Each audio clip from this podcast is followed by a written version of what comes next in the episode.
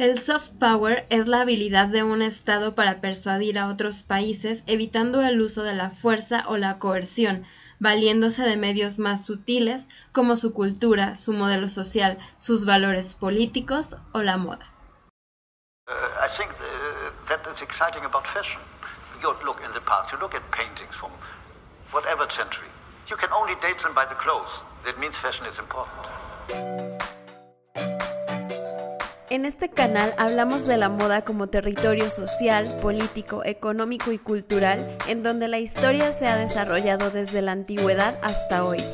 Todos los días al despertar decides cómo vestirte y por lo tanto, quién serás cada vez. Esta entonces también es tu historia. Oh, okay. I see. You think this has nothing to do with you. Bienvenidas, bienvenidos a este live. Gracias por conectarse. Muchas gracias, Luz, por aceptar la invitación a hablar de este tema que tenemos hoy.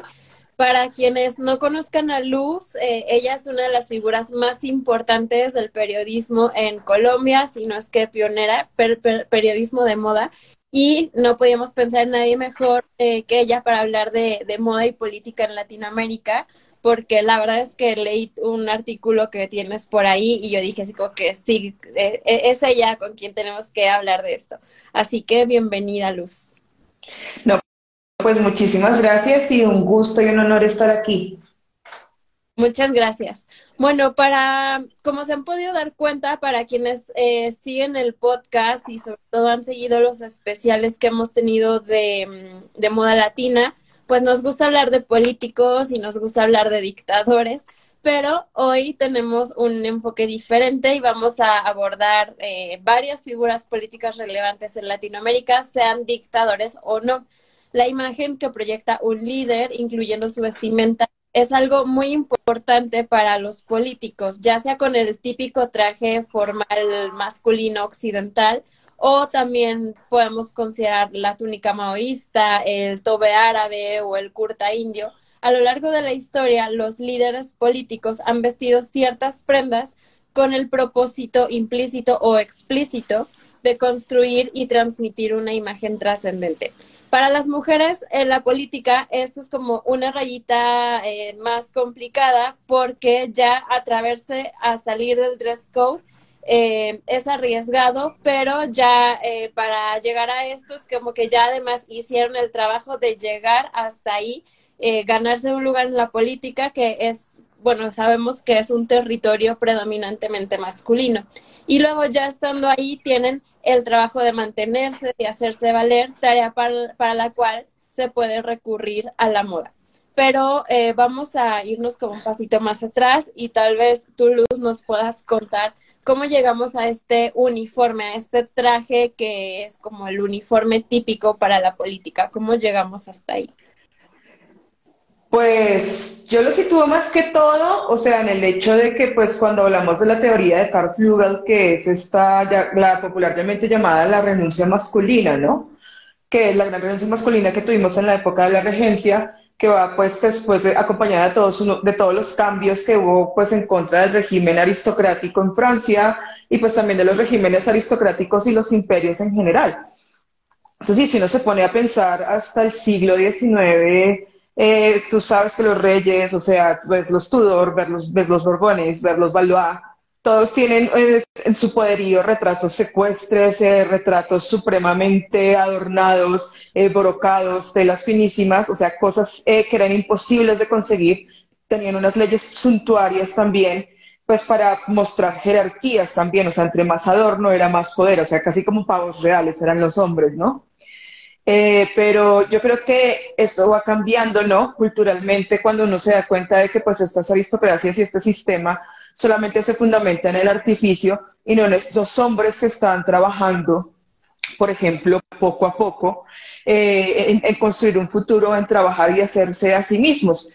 Eh, y creo que también pasa un poco ya después del siglo XIX, porque si tú te fijas en novelas como caída, La caída de las águilas o La caída de los imperios que hubo, por ejemplo, en la Primera Guerra Mundial, que hablamos del austrohúngaro, que hablamos de muchas cosas, eh, o sea, estos emperadores también iban supremamente adornados de, pieza a la cabeza, aunque con uniforme militar, claro, eso es algo que se mantiene en el Reino Unido, pero es que eran imperios que solamente se basaban también en ese artificio y en esa desconexión. Entonces, a mí se me ocurre ver, por ejemplo, que es muy coincidencial que una canción como Euknem, que es una de las canciones más populares rusas, que luego, pues, Alexander Haritonov, o sea, canta, digamos, en el coro del Ejército Rojo, precisamente muestra a esos hombres ya uniformados, sencillos, en contrapeso con ese relato del, del zarismo imperial, por ejemplo, que era todo adornado como lámparas, entre comillas, de los pies a la cabeza, ¿no? Tú veías a Nicolás II, pues, con toda la capa de armiño y todo esto, ¿no? Entonces, o sea, los hombres soviéticos son los que luchan, son los que, pues, ganaron la Gran Guerra Patria, son los que tiraron así, como los irrigadores del Volga en esa canción, ¿no? Y pues hay mil más ejemplos, sobre todo, pues, en la burguesía también, que es la que va a formar también todas estas industrias. Y pues ya cuando estamos en la Edad Dorada, eh, pues ya tenemos al sistema burgués, fíjate, que es un hombre que pues gasta en procuración, no gasta para sí mismo, sino que gasta en procuración, porque se preocupa más por construir, no sé, industrias, edificios de concreto, y pues ya llegamos, no sé, a la época, por ejemplo, del Gran Gatsby, luego de Batman, donde vemos una elegancia clásica y muy poderosa, donde el traje es un código, donde te muestra como una persona útil y centrada. O sea, y pues obviamente la, moda es para las mujeres, porque la moda siempre ha sido una cosa que viene pues desde este prejuicio judío-cristiano, ¿no? De que la mujer es el ser inferior, la que incitó a pecar, ¿no? Y que el hombre es el que se ocupa del espíritu, de la disciplina, de la mente, la mujer es el cuerpo, lo inferior, entonces la moda está ahí. Entonces, por supuesto, cuando los hombres se ocupan de lo serio, la moda no cabe ahí. Entonces, es eso.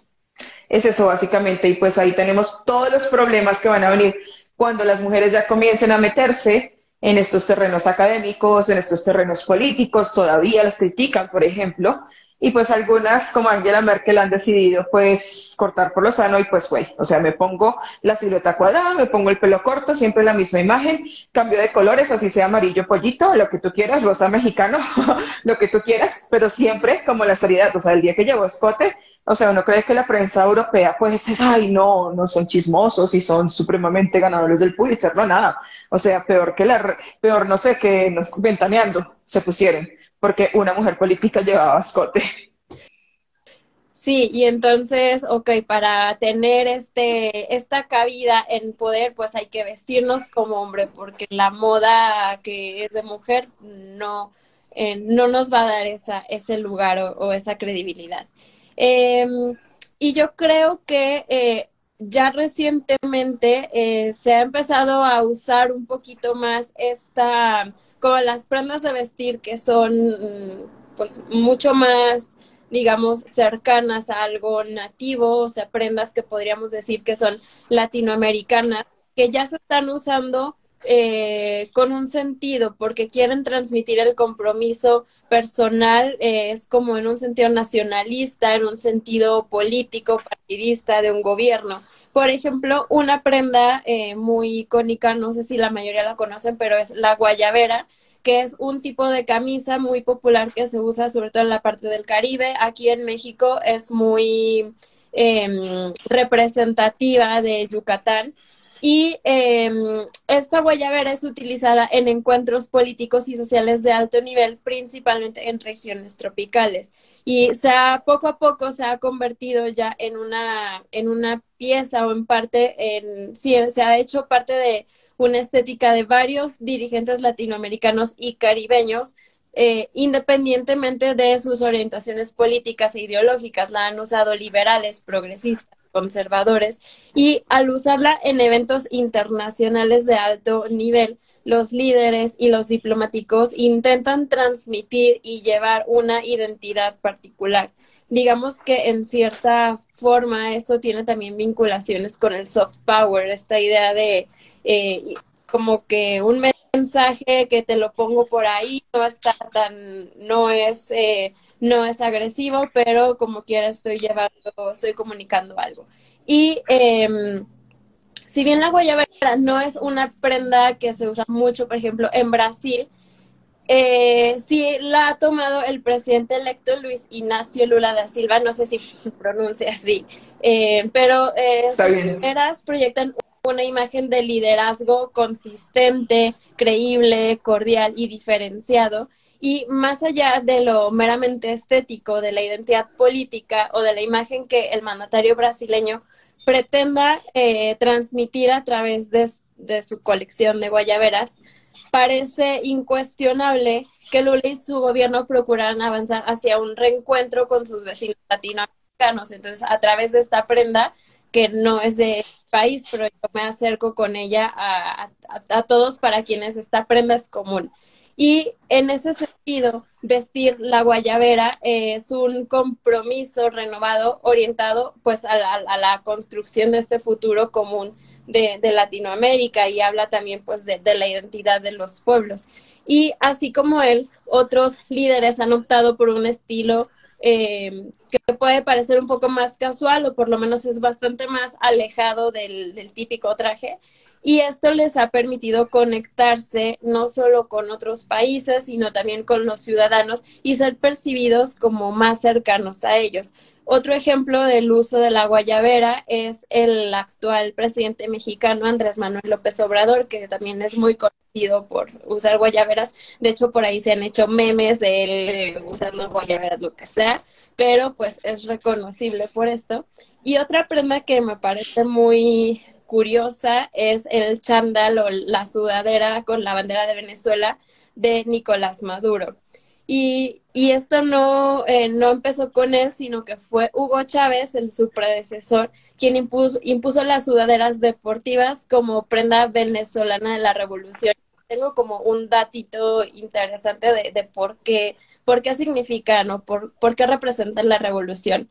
Eh, podemos pensar que lo hizo para imitar a Fidel Castro, de quien hablamos ya en el episodio 72, así extendidamente, pero eh, Fidel Castro fue cambiando su vestimenta del traje eh, color olivo hasta eh, pues usar así como Adidas como si lo patrocinaran.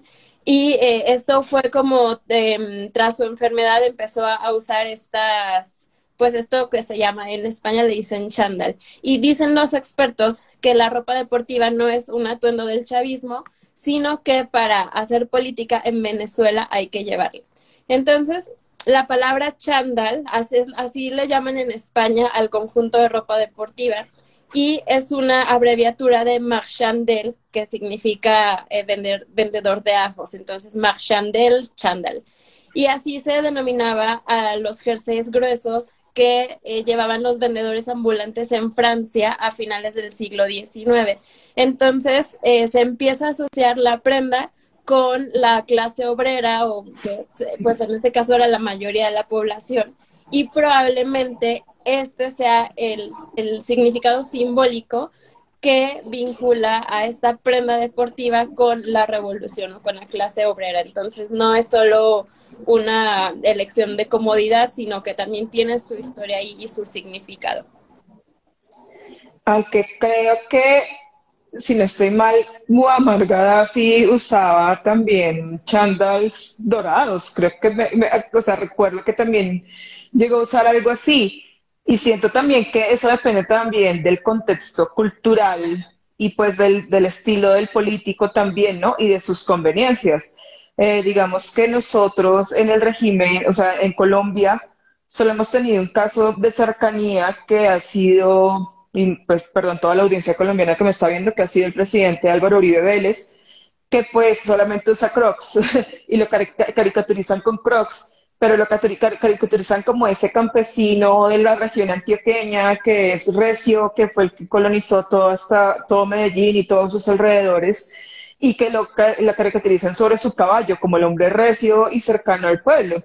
En cambio, con el presidente actual, que pues es mucho más cercano en ideología, digamos, a Chávez y a Maduro, eh, irónicamente es aspiracional en, sus, en su uso de marcas de lujo, es decir, usar Ferragamos, que lo critican mucho por eso, eh, tiene también pues sus trajes, o sea, su, su, peinado también es otra cosa, o sea, la foto de él parece salida de encanto, básicamente la foto presidencial que se hizo, y es totalmente aspiracional.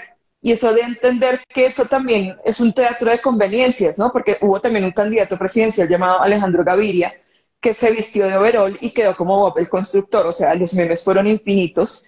Y pues es un señor que proviene de una élite que es bogotana, que es de herencia inglesa, o sea, somos, digamos que eh, muy cercanos lo que es Chile y Bogotá en cuanto a las élites, a estar cercanos con los ingleses, porque pues la Legión Británica fue la que nos ayudó a construirnos como país aspiracionalmente desde el siglo XIX.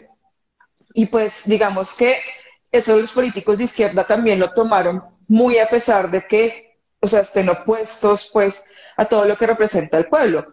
Eh, y mi caso va, por ejemplo, con Jorge Eliezer Gaitán, que fue el antecesor de Petro hace ya casi 90 años. Es decir, hablábamos de una Colombia donde pues estaban en contrapeso los que usaban los ponchos y el poncho era una prenda pues eh, desdeñada por las políticas higienistas que vienen desde el siglo XIX y por los políticos decían que usar ruana era símbolo de atraso racial.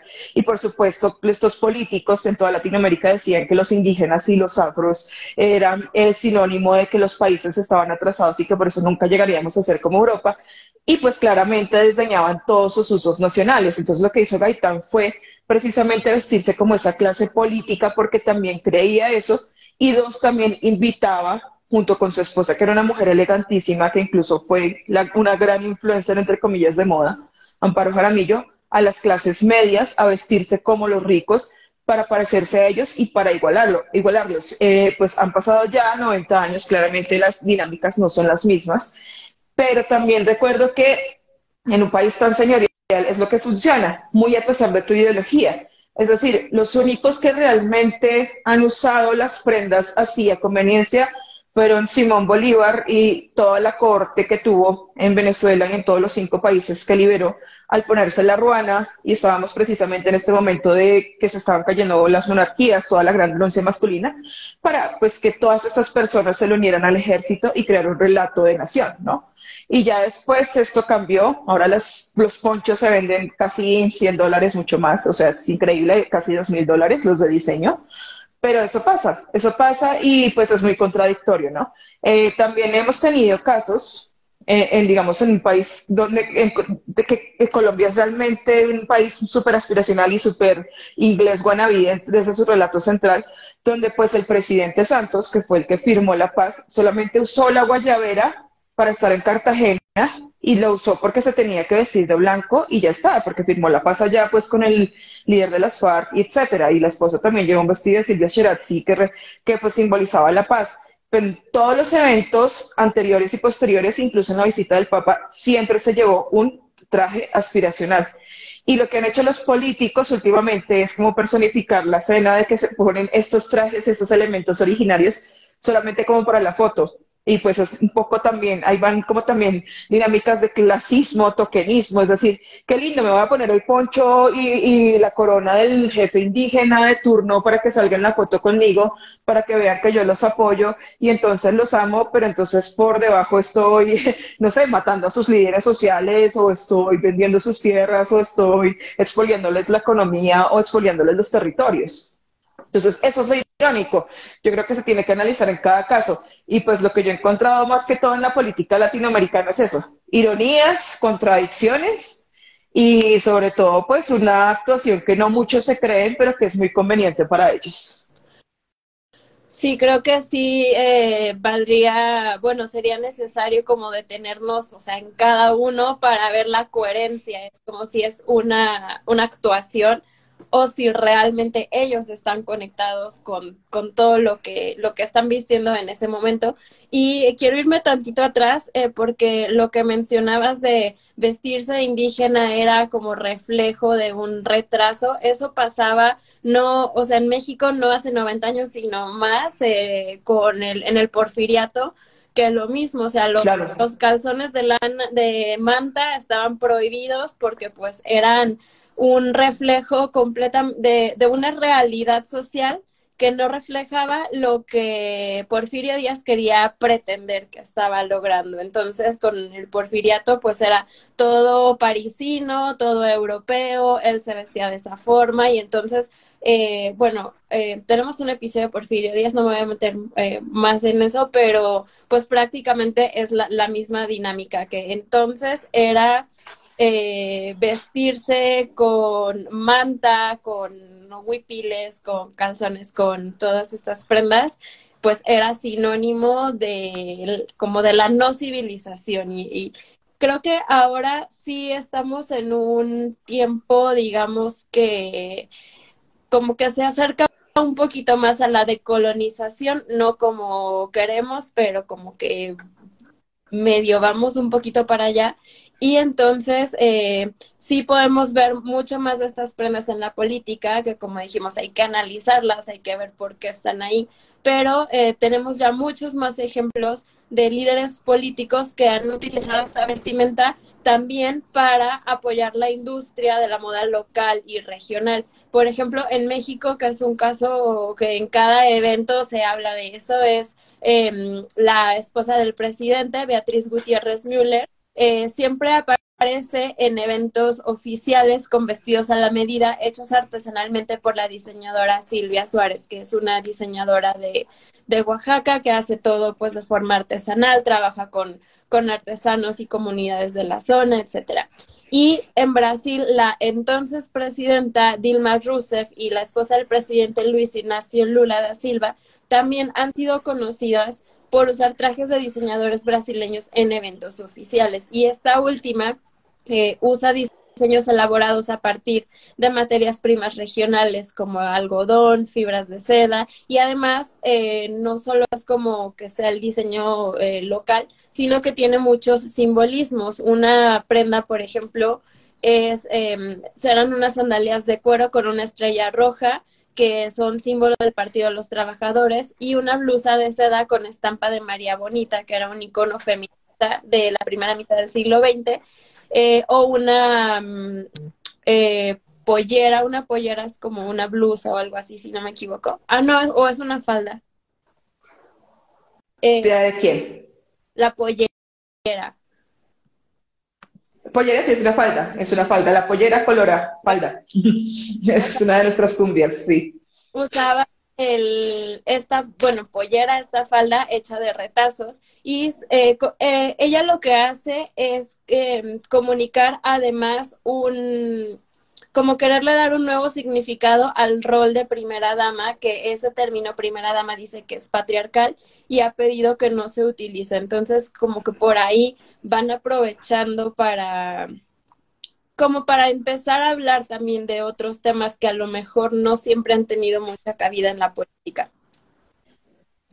Sí, sí siento eso, pero bueno, yo creo que eh, ser colombiano es como un acto de fe y también da mucho cinismo a la vez. Eh, yo creo que, por ejemplo, en, nuestro caso, eh, la actual primera dama sí utilizó toda esa plataforma también para mostrar artesanos y mostrar historias de violencia y marcas sociales y su hija creo que ha sido más coherente que ella en eso, o sea, ha también impulsado la moda nacional y pues nuestros congresistas también llegaron con artesanías y con marcas hechas por excombatientes, por ejemplo, e incluso yo entrevisté a Andrés Cancimance, que es un congresista del Putumayo, que es una región que queda cerca del Amazonas, y pues él mostró con los tacones que pues ser LGBT en una ciudad como Bogotá, donde tienes pues cierta clase social cuando vives en cierta colonia, es mucho más fácil que ser LGBT en el resto de un país que pues todavía oscila entre la ruralidad, no está tan conectado como México, por ejemplo, ni en infraestructura, ni tampoco pues en comunicaciones, ¿no? Que es totalmente endogámico, ¿sabes?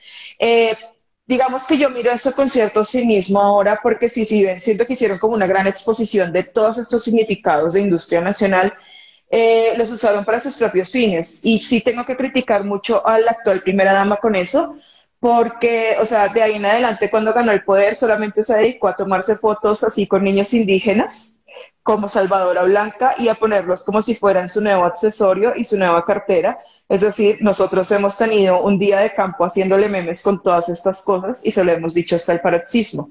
Y dejó esa plataforma a un lado, una cosa por la que hubiera podido seguir, porque yo la conocí a ella en una reunión con varios diseñadores de la industria colombiana, donde nos contaba su, su, intención, como de contar historias con la moda. Y eso fue lo que mí, digamos, me cautivó y me cayó bien de ella, pero ella no siguió con esto. O sea, lo usó solamente para conseguir el poder, básicamente. Cosa distinta a lo que hizo la esposa de Juan Manuel Santos, por ejemplo, que sí me parece más coherente a pesar de que sea más opuesta, digamos, en clase social y en enfoque, que lo que es la primera dama actual que tenemos. Eh, Tutina de Santos ha sido una de las pocas primeras damas latinoamericanas, sino que la única en salir en una revista Vogue en una portada, por ejemplo. Y lo que siempre ella usó, o sea, ella no creó una plataforma así como esta otra, sino que ella siempre usaba marcas nacionales, incluso conoció a la reina Isabel Conde Leal Caret, usó un vestido de Silvia Sheraxi para la firma de la paz, cuando su marido recibió el Nobel de la Paz, también usó otro vestido que simbolizaba la paz, y nos mostraba con esa sutileza que sí tenía una coherencia en su discurso. Y a mí me gusta es que, digamos, ahora, eh, pues no, siempre, no, o sea, siempre tenemos a la gente en todos los países diciendo, ay, no, pero porque usa moda y no sé qué, y el vestido. Pero hay gente que está viendo más allá y está haciendo crítica con la coherencia de discursos de estas mujeres políticas, porque no solamente convencer a un montón de incautos que ven, ay, qué bonito que está usando la prenda del diseñador indígena, sino qué realmente estás haciendo por ellos. O si estás usando una prenda de una marca feminista, ¿realmente tu discurso está siendo coherente con eso o solamente nos estás embaucando con ropa para crear un show mediático y de ahí que no veamos lo que estás haciendo en verdad y por lo que te elegimos? Sí, y em, ¿qué nos podrías decir de Francia Márquez? Creo que por ahí también tenías un discurso de ella. Pues mira, eh, yo pienso que todos los ataques que le han dado han sido más que todos fundados en un racismo estructural que sigue en Colombia y sigue en Latinoamérica. Somos el segundo país con más afrocolombianos a, nivel latinoamericano. Eh, y siento que su ascenso social es precisamente causando todo ese resquemor que siempre ha causado alguien que llega desde abajo, surge y que pues que lo tiene todo en un país donde hay muy poca movilidad social, tal cual como pasa en México también, ¿no? que solo un 1%, 2% es lo más rico que existe, ¿no? Eh, a ella la atacaron bastante por su apariencia, al comienzo todavía la atacan, o sea, le dicen King Kong, la comparan con Simio, hubo una cantante aquí que la llamó King Kong públicamente, le tocó retractarse, hubo otra mujer que la atacó, eh, Francia la llevó a juicio, bueno, le van a dar como una, un juicio también, una condena, pero la atacaron siempre por su apariencia y desde los medios la atacaron por su apariencia. Uno, porque pues es una mujer negra, no es una mujer como Naomi Campbell, no es normada. Dos, porque comenzaba a vestirse de diseñador y pues una prenda de diseñador en Colombia, no sé, cuesta como 800 mil pesos, 200 mil pesos mexicanos, 3 mil pesos mexicanos de ahí para adelante. ¿Sí me entiendes? Y pues era claramente ese racismo de que una mujer negra no podía comprar ropa de diseñador, un diseñador que además es Esteban Sinisterra, que es un creador maravilloso, y que viralizó, por ejemplo, uno de sus eh, eh, candongas, aretes, no sé cómo se, no recuerdo cómo se llama ya, insignia, que es del mapa de Colombia, que se ha vendido como arroz, ese, ese, ese arete, o sea, ella incluso llegó a ser influencer de moda. Entonces, ella básicamente le decía a una marca como manifiesta, que es de los combatientes, es que yo hago moda política porque precisamente estoy mostrando las raíces de mi pueblo, las raíces pues de todo mi activismo, y pues nunca se disculpó, o sea, nunca tuvo que encajar para ser una mujer blanca, una mujer señorial, como lo, pues, lo ofrecen las esferas políticas de toda Latinoamérica, ¿no? Donde tienes que encajar como en cierta corrección y cierta normatividad, y pues también en las esferas políticas del mundo, donde tienes que usar el traje, usar como cierta corrección, o sea, hay un abismo gigantesco entre Condoleezza Rice, que fue, Condoleezza, que fue la secretaria de Estado, no me acuerdo, la funcionaria de Bush, que sería una mujer negra vestida con traje, a Francia Márquez. Y Francia Márquez sigue usando las mismas cosas. Ahora que la han criticado y la siguen criticando todavía más por su apariencia, que no se viste bien, eh, ahora que ya tiene que viajar en helicóptero, que pues tiene que vivir en una casa mejor porque se lo puede procurar con su sueldo de funcionaria pública, lo está criticando por eso. Y es ver sencillamente todo, eso, todo es lo que choca cuando una persona que no es blanca, que no es hegemónica, llega a obtener ascendiendo socialmente. Obviamente, guardando las proporciones, aquí hubo un caso de una chica llamada Jenny Ambuila, que, cuyo padre eh, es un funcionario corrupto que pues da aduana que ganaba mucho dinero y comenzó pues a obtener mucha riqueza ilícita. Y la chica pues era afro, así, de la misma, de la misma raza de Francia, comenzó a subir sus fotos, ¿no? Y pues toda su ostentación, Louis Vuitton, Ferrari, o sea, todas estas cosas como de lujo que son tan imaginarias, las comenzó a ostentar en redes sociales. Así fue que cacharon a su papá y la chica se hizo un meme. Y fue ampliamente criticada por su apariencia, porque no se arregló la nariz, o sea, una nariz ancha que es propia de su raza, porque no se arregló la cara, por ejemplo. O sea, fue criticada por eso, por su raza y por su ostentación. Y uno ve los influencers colombianos que tienen todo eso, que quién sabe si la ven dinero o no, el narcotráfico, y nadie les dice nada. Entonces, es eso, básicamente, esa hipocresía. Claro, creo que esos son eh, excelentes ejemplos de que al final es mientras no encajes en, en, ese, en ese uniforme, en esa blanquitud, en esos cánones, eh, pues como, como si no tuvieras derecho a todo lo que, lo que eso conlleva y si tú te quieres vestir así, tampoco te corresponde. Entonces es este, este, pues sí, este continuo ataque. Y tengo yo un, pues no sé si es un ejemplo porque es más como lo, lo contrario, que em, es un personaje histórico de icono de la Argentina, que es Eva Perón. Ella, bueno, en, cierta forma sí se ajustó a los cánones porque ella no era rubia, pero la imagen que conocemos de ella es así. Eh, precisamente porque se fue modelando su imagen para encajar en esos cánones, que en cierta forma, digo, podemos mm, justificarlo un poco porque estábamos hablando en otro periodo en el que no podíamos hablar y no podíamos eh, hablar de, de cómo lo estamos haciendo ahora, ¿no? Entonces ahí era como que subirte a, las normas como son. Ella venía, eh, pues tenía orígenes más eh, humildes, pero poco a poco fue em, ascendiendo con eh, primero como actriz y modelo hasta llegar a ser primera dama de Argentina y también se puede, si vemos eh, como sus fotos y vemos un poco su historia, podemos ver cómo se fue eh, transformando su como su, su, su, estilo, su imagen, hasta ser, digamos, predominantemente un estilo europeo. Y pues precisamente eh, a ella la vestían Dior, eh, Jacques Fat y todos los diseñadores, que como quiera es muy importante porque es una de las eh, pues de las mujeres más importantes en Latinoamérica a la que vestían estos diseñadores y tuvo un, un impacto tan importante em, al punto de que eran los diseñadores los que la buscaban a ella, eso no era normal, o sea, normalmente si tú querías un vestido de Dior en los años 50, pues eh, bueno, y como ahora tú vas y lo compras, en ese entonces tú vas y vas a ver si te dan cita, a ver si eres un cliente digno para ellos.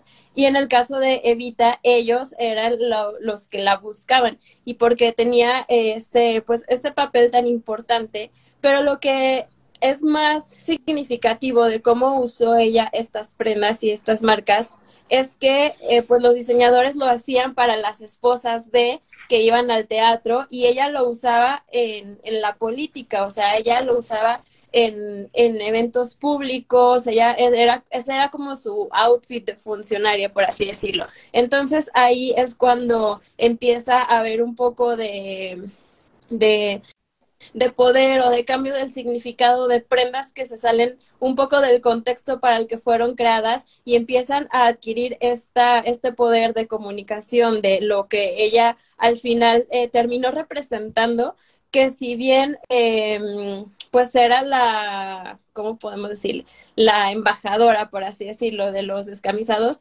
se, no se vestía como ellos. Entonces es como habla para los, eh, es, es para los pobres, pero habla para los ricos. Entonces ahí podemos ver como esta dualidad de su atuendo de si yo abogo por esta causa, pero sea a quienes les tengo que hablar, sea que les tengo que hablar a la gente de poder y entonces mi moda, eso es lo que va a comunicar. Entonces ahí por ahí podemos ver eh, esa estrategia Además de que ella, nuevamente por su origen, pues fue muy despreciada por las, por las mujeres de la, de la clase alta. Y entonces, en esta, de esta forma era también como tratar de abrirse el lugar o darse ese espacio o tratar de, convencer a, ese círculo en el que ella eh, pues al final tenía que entrar y del que tenía que ser parte y al que tenía que convencer.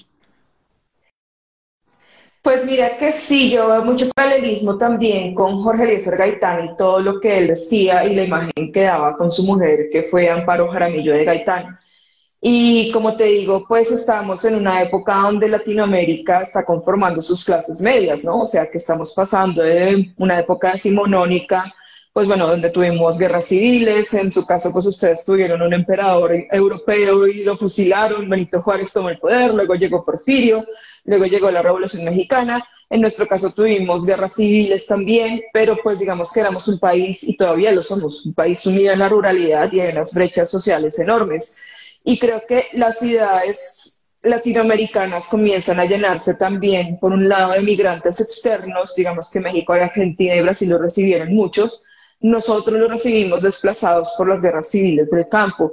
Eso forma una nueva clase que está consumiendo y que quiere aspiraciones. Entonces siento que también es una estrategia política para hablar a esas clases que integran fábricas, a esos obreros que quieren una vida mejor, a esa gente que está conformando los barrios periféricos en las grandes capitales de Latinoamérica. Entonces, siento que por ahí Gaitán y Perón y Eva Perón hicieron lo mismo con sus masas, cada uno en sus países, ¿no? Porque Gaitán precisamente diseñaba la ruana porque no quería que siguieran, o sea, porque creía uno que era un foco de infecciones, creía también dentro de las políticas racistas de su contexto que pues era signo, signo de atraso y de, pues, de suciedad también. Y dos, porque sí quería demostrarle tanto a los ricos como a los pobres que él podía representarlos y que esos pobres se vistieran como los ricos. Y por eso es que sus trajes son tan perfectos. Es decir, si tú vienes al Museo Nacional de Colombia, está el traje con el que lo mataron en el 48, le dieron cinco tiros, y es un traje azul perfectamente cortado, como todos los políticos de élite de la época, en un hombre que hacía jogging, que pues estábamos hablando de que el ocio llegó en los años 20 como moda y comenzó a popularizarse, de hecho, muchísimo más antes, el ocio y el deporte, practicar deporte. Él hacía jogging ya 20 años después. Fue uno de los primeros en hacer jogging y, y trotar, digamos, en el Parque Nacional. Entonces hablamos de que ya había un político formado en Europa porque él se formó bajo, bajo pues digamos, el fascismo de Mussolini para llegar a adquirir todas esas ideas de su época e implantarlas en Colombia a través de la imagen. Y también me parece pues curioso y estratégico que se case con una mujer que precisamente también encarnaba esa elegancia que encarnaba, por ejemplo, Eva Perón, porque pues Amparo Jaramillo era aristócrata, era de, Antioquia, de Medellín, eh, los se conocieron en un baile en el Club Unión y fue una mujer que incluso salió en la portada de la revista Cromos en 1934.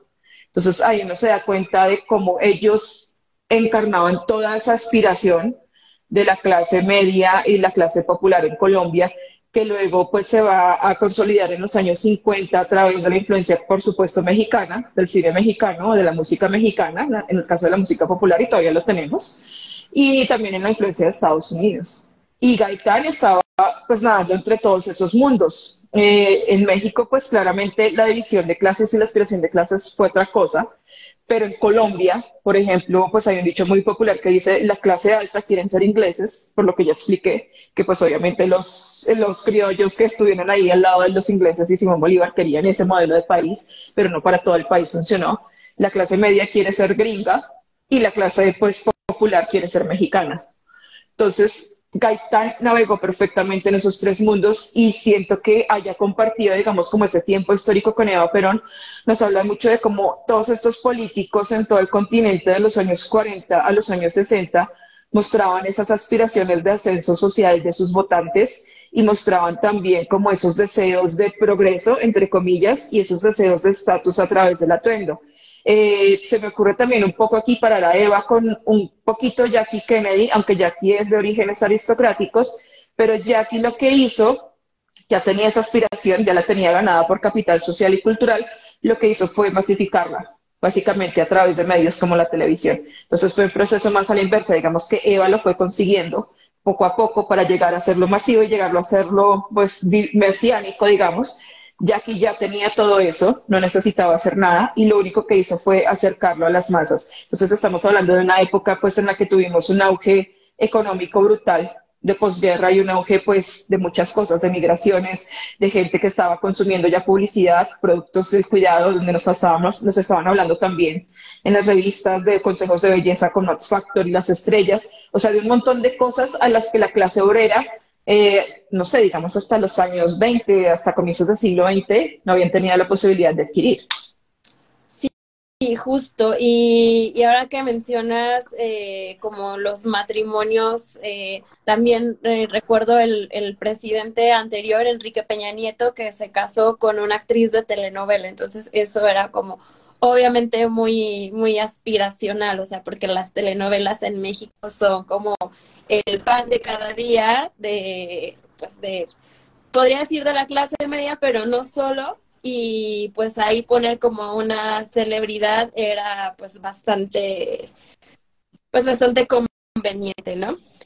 En, entonces sí, eh, detrás de cada candidato en el terreno político eh, hay obviamente un equipo que a veces es muy grande, de hecho también ha habido escándalos por las personas que trabajan detrás que van publicando cuánto se gastan en maquillaje y en avión y en comida, sí. Eh, eh, pero bueno, todo este equipo está dedicado a analizar, medir, tomar decisiones de cada detalle, eh, cada punto del protocolo, la, eh, el horario de su agenda, las palabras que van a decir. Entonces, pensar que ahí la moda no tiene un rol importante y asumir que la imagen y el lenguaje corporal eh, son algo secundario es ingenuo, o sea, realmente está muy, muy, muy trabajado. Entonces ya no podemos seguir pensando que la moda es un tema banal y frívolo, o sea, realmente es un elemento de comunicación que tiene casi la misma importancia que los discursos. En política, una prenda de vestir puede comunicar tanto o más que una frase filtrada y pulida por todo el equipo de comunicadores. O sea, en realidad, estos son equipos que trabajan juntos. Cuando alguien se para ahí a hablar, está estudiado su diálogo, pues su discurso, pero también está estudiado cómo se viste para que las dos, eh, las dos cosas digan lo mismo, que transmitan el mismo mensaje. Eh, creo que aquí las mujeres que hacen política siempre eh, vienen mucho más, eh, se enfrentan a un escrutinio más grande porque, eh, pues lo que decía al principio, es como que ya llegaron ahí, pero tienen que luchar porque se escuche su discurso y no nada más se les vea como que cómo se vistió, la política mejor vestida, sí, pero ¿qué es lo que está diciendo? ¿Por qué la estás evaluando por su vestuario? Y no por sus políticas. O sea, cuando, o sea, no, no tan fácil vamos a, des, a, ver un artículo que diga el político mejor vestido, porque a ellos, a los hombres, sí se les da un poco más de importancia a lo que están diciendo. Entonces aquí creo que, bueno, a lo mejor es un tema aparte, pero que sí hemos visto mucho, o sea, que siempre se ponen bajo el ojo de cómo se vistió y no tanto de qué, qué es lo que está diciendo o por lo menos qué es lo que está comunicando con, con lo que se viste. Eh, pero aún así también hay hombres que han sabido identificar la importancia del vestuario y usarlo a su favor. Por ejemplo, en el 2007, Rafael Correa de Ecuador, eh, fue el presidente electo de Ecuador, hizo un statement al preferir una camisa bordada con símbolos de culturas ancestrales andinas eh, prefirió esto antes que las, las corbatas de siempre. Y eh, esto tenía mucho que ver con su discurso porque hacía énfasis en un nacionalismo con raíces en los pueblos ancestrales del Ecuador. Entonces, al usarlas, Correa reforzaba la imagen que quería proyectar, que era la del político de izquierda, orgullosamente latinoamericano, y tomaba distancia de sus pares de la región, que eran más conservadores, mayores de edad y pues siempre con traje y corbata. Y de esta forma fue fortaleciendo su marca personal y fue conectando su vestimenta directamente con su postura ideológica. Claro, pero yo siento que, yo siento que es por eso te digo, es como una actuación, o sea, la política siempre ha sido una actuación, o sea, eh, cuando critican a un político por lo que usa y por el costo de sus cosas y sobre todo a las mujeres, bueno, eso primero que todo la culpa la tiene María Antonieta, no ella directamente, sino que gracias a ella desde ahí todos los que dijeron que la moda no importaba, pues la hicieron importar más, porque realmente fue como el símbolo también del derroche y la frivolidad que siempre se la ha imputado y que nunca dejaba de existir en este discurso misógino donde pues la moda está desconectada de la realidad y donde la moda está solamente hecha para divertirse y para solo unos pocos que todavía tenemos con mucha gente, ¿no? Entonces es precisamente por eso. Y pues, o sea, uno ve por ejemplo a Cristina Kirchner y, o a Imelda Marcos, y el estereotipo se cumple cabalidad, pero en otros casos el estereotipo ha sido totalmente injusto o el timing ha sido totalmente impreciso o precisamente se juntaron dos mundos dando igual este fenómeno. O sea, por ejemplo, vemos eh, la portada que le hizo Vogue a la esposa de este señor Bashar al-Assad en 2011, justo antes de que comenzara la guerra que tuvo a Siria desangrándose durante toda la década de 2010 y que causó el segundo mayor desplazamiento del mundo después del colombiano. Y pues uno se da cuenta de que sí, es precisamente ese efecto de María Antonietización, o sea, claramente la moda ahí fue la implicada, ¿no? O sea, no tanto el hecho de que fuera la esposa y de que fuera, sino que todo se juntó. O cuando precisamente Tutina de Santos sale con esta portada de la revista Vogue en 2012 aquí en Colombia, hay un paro agrario y pues, ¿qué fue lo primero que hicieron? Compararla con la reina María Antonieta, claramente. Entonces, siento que siempre ha sido una actuación, siempre que, siento que siempre se ha mirado como con un rasero muy generalista y no se mira, digamos, como por eso digo, los matices y los casos. Porque, digamos, cuando criticaron a nuestro actual presidente por usar unos zapatos Ferragamo, que no sé, cuestan dos mil dólares, dinero, ah, pues usted es el candidato de izquierda. Si usted es candidato de izquierda, pues todos los candidatos de izquierda y todos los políticos de izquierda deberían ser como José Mojica, que fue este presidente uruguayo que vivió en total austeridad, ¿no? Pero pues, o sea, usar estas marcas se invalida para hacer crítica social de alguna manera. Y yo decía, bueno, bueno, bueno pues miremos a ver, Álvaro Uribe, que fue, que es un candidato de derecha, fue un presidente de derecha, se viste como este campesino, es uno de los tipos más ricos del país y finge vestirse como la mayoría de hombres rurales de Colombia, ¿no? O sea, es una actuación. O sea, me recuerda mucho cuando el emperador Augusto fingía vestirse como primer ciudadano de Roma con lo más sencillo que encontraba para parecerse a sus súbditos cuando realmente era el hombre más rico de Roma y el que más poder político tenía.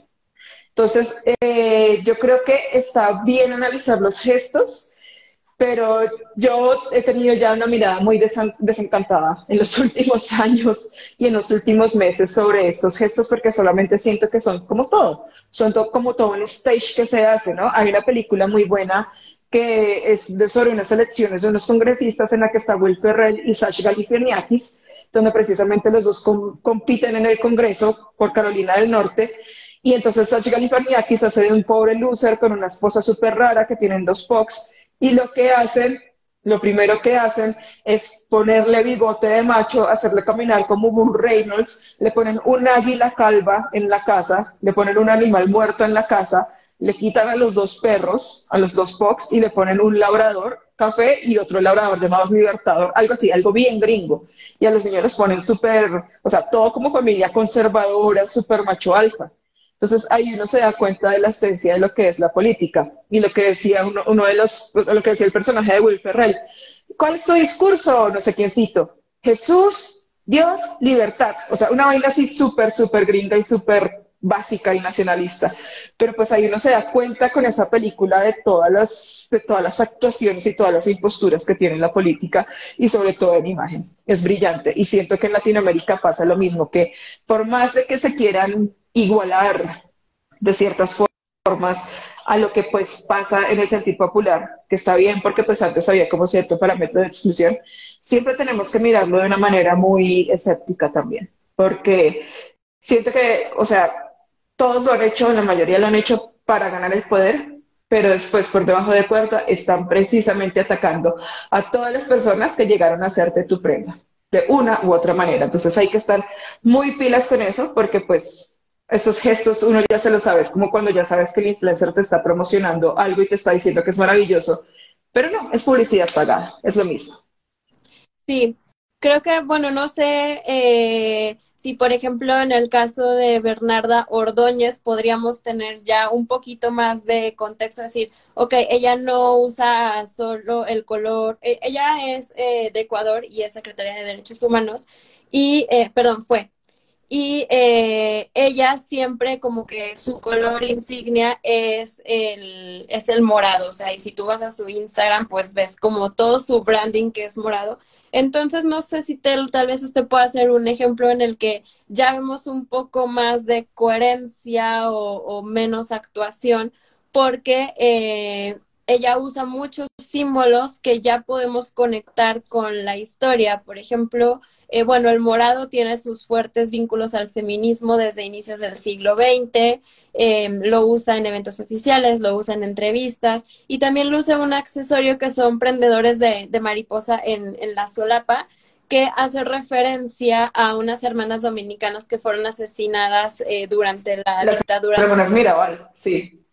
Entonces, eh, creo que las elecciones estéticas de Ordóñez ya no, o sea, tal vez eh, puedan no ya parecer tan, tan actuaciones, sino que ya vemos que todo, todo su, su discurso y su forma de actuar y, sus ideas, eh, pues sí van más, em, ya hay más coherencia entre todo, ya no es simplemente para su Instagram. No, sí, ah, no, o sea, que hay políticos que sí tienen esa lucha y que han causado, digamos, un gran avance en la decolonización de la política, claro que sí, o sea, hablamos de países, digamos, al menos en el mío, donde pues un policía te criminalizaba por llevar poncho en plena vía pública y si eres una mujer sola vestida, así como Mirabel del Canto, entonces ya te mandaba a la cárcel porque creía, que eres una prostituta y te podía usar, o sea, estoy, estoy hablando de que esto ha sido real. Entonces, de que ya puedas llevar tus símbolos si eres una persona de una comunidad a un recinto político y que seas respetado por ello es un gran avance. Entonces sí, sí veo coherencia ahí. Obviamente también la veo con Francia Márquez un montón. Obviamente también la veo con las Madres de Mayo un montón, con todos los funcionarios de etnias indígenas y de etnias que pues han vinculado los actuales gobiernos de izquierda. Bien. O sea, yo lo veo más, o sea, en el sentido crítico de la gente de la política hegemónica que se atreve a hacer estas cosas, pero le queda más como un ejercicio de tokenismo que lo que realmente pueden acercarse y siento que ahí falta mucha asesoría. Pero la que ya son políticos de periferia que han llegado con todas estas luchas y han insistido, insistido desde las luchas ciudadanas, etcétera, etcétera, sí siento que claramente es un discurso que está hablando y está gritando de otras formas de ser en política. Y creo, eh, bueno, que tengo como un último caso ya para, para cerrar mi parte, es, em, es el, el, caso de Guillermo Lazo, que mientras estaba haciendo esta investigación, o sea, me enteré que se convirtió en meme y todo, porque él como que siempre lo, lo llevaba, o sea, siempre iba como vestido de azul marino, o sea, lo que hacía que usara era azul marino, y eh, luego salió en, en una entrevista con colores completamente nada que ver, o sea, que hasta se especula que fue, o sea, que se levantó y se puso lo primero que encontró, o sea, que fue algo un poco más, eh, más random o, o, más una elección personal pero traía un blazer crema, unos pantalones salmón y unos zapatos rojos. Y eso fue como tan chirriante, tan decir, por, ¿por qué? Que, o sea, se, se hicieron virales esos zapatos rojos y se hicieron como un símbolo de que yo voto por él, entonces este uso zapatos rojos o pongo stickers o símbolos o los zapatos rojos en, en cualquier, eh, o sea, en cualquier forma de, de comunicación. Y eh, me pareció curioso porque aquí, bueno, ya, ya no estamos hablando de, de vestirme con la guayabera o así, sino que es algo a lo mejor un poco más personal, más casual que te pueda acercar como persona. No sé si aquí realmente hubo una estrategia o fue algo que sin querer queriendo le funcionó, pero eh, como quiera nos, nos ayuda como a a ver la importancia y el significado y lo, lo, la, el impacto que pueden tener una, una elección de estilo y, o sea, en, en, en, resumen, el impacto que puede tener la ropa en transmitir un mensaje político o en la efectividad de ese mensaje político. No, y que tuvo suerte, o sea, que le agradezca a todos los dioses posibles que se le tornó para bien. Y eso es maravilloso, y sobre todo en un, en un mundo tan duro y tan, y tan inclemente como la viralidad, ¿no?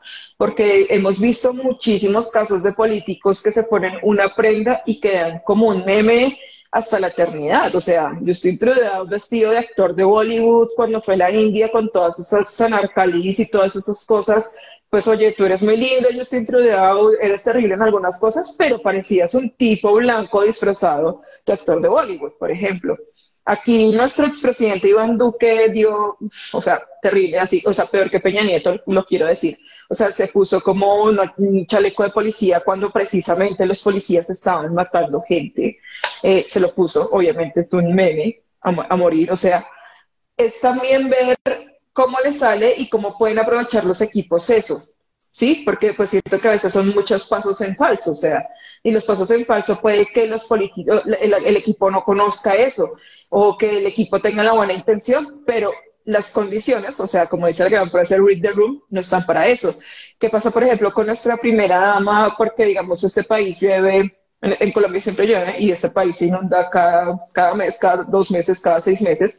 Hubo en, en las inundaciones en un departamento del norte de Colombia, cerca de la costa, lo que hizo la mujer fue llevarse unas botas costosísimas, pantaneras, con un enterizo, y resulta que se tomó una foto como si fuera George de la Selva, Tarzán, o sea, ella creía, ella creía que no, que pues, o sea, se iba a ver súper chingona, ¿no? Que estaba ayudando, Dios mío, no, los voy a salvar a todos, mírenme a mí ahí, los labores de rescate, mi departamento, no sé qué. Se toma esta foto trepada a este árbol, y claramente le hacen los memes del leopardo, los memes de los 14 cañonazos bailables, y es porque la gente no es tonta, o sea, ya no tenemos al político en la tribuna vestido como quiere y dando una imagen y que la gente es como, oh, ah, y si no me gusta te tiro un tomate y en el peor de los casos te, te mando la guillotina. No, ya la gente por redes sociales te puede decir, oye, pendejo, estás haciendo el ridículo, perdón, perdón la palabra, pero es verdad, o sea, y estoy siendo cariñosa y la gente ya puede expresarse de una manera horizontal hacia esos políticos. Y si ellos no se ponen pilas y no lo entienden, es porque realmente están desconectados de la realidad, ya cuando tenemos algo tan cerca que es, eh, digamos, esta retro, o sea, esa retroalimentación de los electores. Claro. Pues muchísimas gracias, Luz. No sé si quieras agregar algo para, para concluir y eh, luego vamos a leer algunos comentarios que tenemos por aquí. Bueno, no, yo diría que cada gesto de cada político analicémoslo con lupa crítica. O sea, yo creo que ya pasamos la era del idealismo. Cada contexto es único, cada gesto es, o sea, merece la pena analizarse más a fondo. Eh, habrá muchos casos virales y más memes en el futuro de primeras damas, de reinas, de políticos tratando de ser lo que no son. Eh, siempre veamos el contexto, siempre veamos el origen y sobre todo la coherencia que tienen estos políticos a la hora de usar la moda como plataforma, porque después pueden usarla para otras cosas o para olvidarse de ella, sabiendo que pues es una herramienta que ya la gente va teniendo más en cuenta y de la que más va entendiendo cada día más como elemento político. Claro, y más conciencia de, de todo, de todo, de todos los elementos que forman parte de su discurso. Muchísimas gracias. Luz. Voy a leer los comentarios que tenemos por aquí. Saludos hasta Alemania. Em, aquí nos comentan, la guayabera es una prenda extremadamente formal. Gabriel García Márquez la utilizó para recibir su Nobel. Claro que sí. Y en el caso de Colombia, Gaitán, líder liberal, rechazaba mucho la ruana, pues decía que era una prenda que iba en contra de la modernización. Sí, justo lo que, lo que comentábamos y que pasaba eh, de la misma forma en, en México durante el porfiriato. La política crea ciertas estrategias solo para sus intereses dentro de su campaña en la moda. Total. Y creo que esos son todos los comentarios. Pues muchísimas gracias, Luz, por, por aceptar la invitación, por esta conversación eh, tan, eh, tan increíble, tan llena de, de información. Muchas gracias a todos los que se conectaron. Eh, si quieren que, si quieren continuar con, con, esta conversación, si quieren saber más, sigan a Luz, que es, eh, nos puedes escribir Luz, tu, tu Instagram es lux-lan.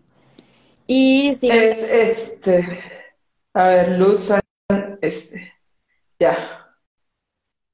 Y, eh, ah, perdón, era sin, sin el bien bajo. Ah, y, Em, y síganos también en Historia y Moda porque vamos a seguir con, con estas conversaciones en, en, este mes de moda latina.